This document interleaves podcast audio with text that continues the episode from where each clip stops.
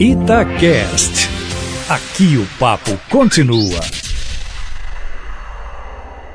Nos últimos dias, testemunhamos vários casos de confronto entre a Polícia Militar de Minas Gerais e criminosos, vitimizando inclusive um policial. Trata-se do sargento Célio Ferreira de Souza, de 46 anos, que foi baleado na cabeça após uma troca de tiros com traficantes em João Molevade. Caso triste que merece nossa solidariedade à família, como também à corporação militar como um todo.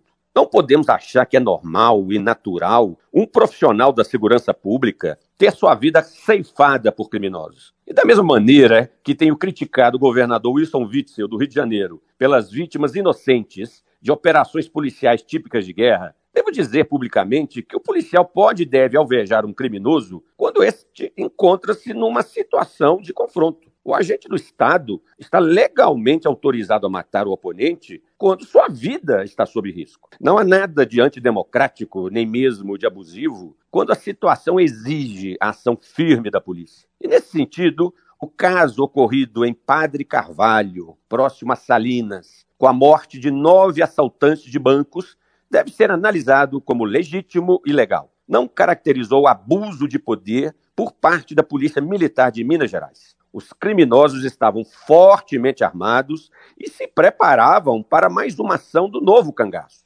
Essas quadrilhas de assaltos a bancos do interior do país estão sempre municiadas de armamentos de guerra, muitas vezes superiores aos da polícia. Raramente tal tipo de criminosos se rende pacificamente à polícia.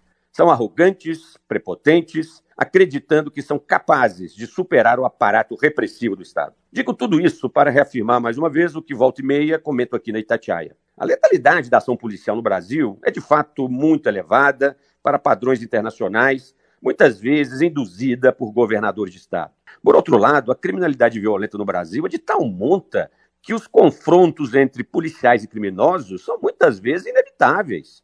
E a Polícia Militar de Minas Gerais dá demonstrações concretas de que a eficiência no controle da criminalidade não depende de fazer dessa ação uma guerra particular. É preciso planejamento estratégico, capacitação técnica e intenso trabalho de inteligência. Exatamente tudo o que aconteceu no episódio de Padre Carvalho. Lamento as mortes ocorridas, mas foram inevitáveis. Luiz Flávio Sapori para a Rádio Itatiaia.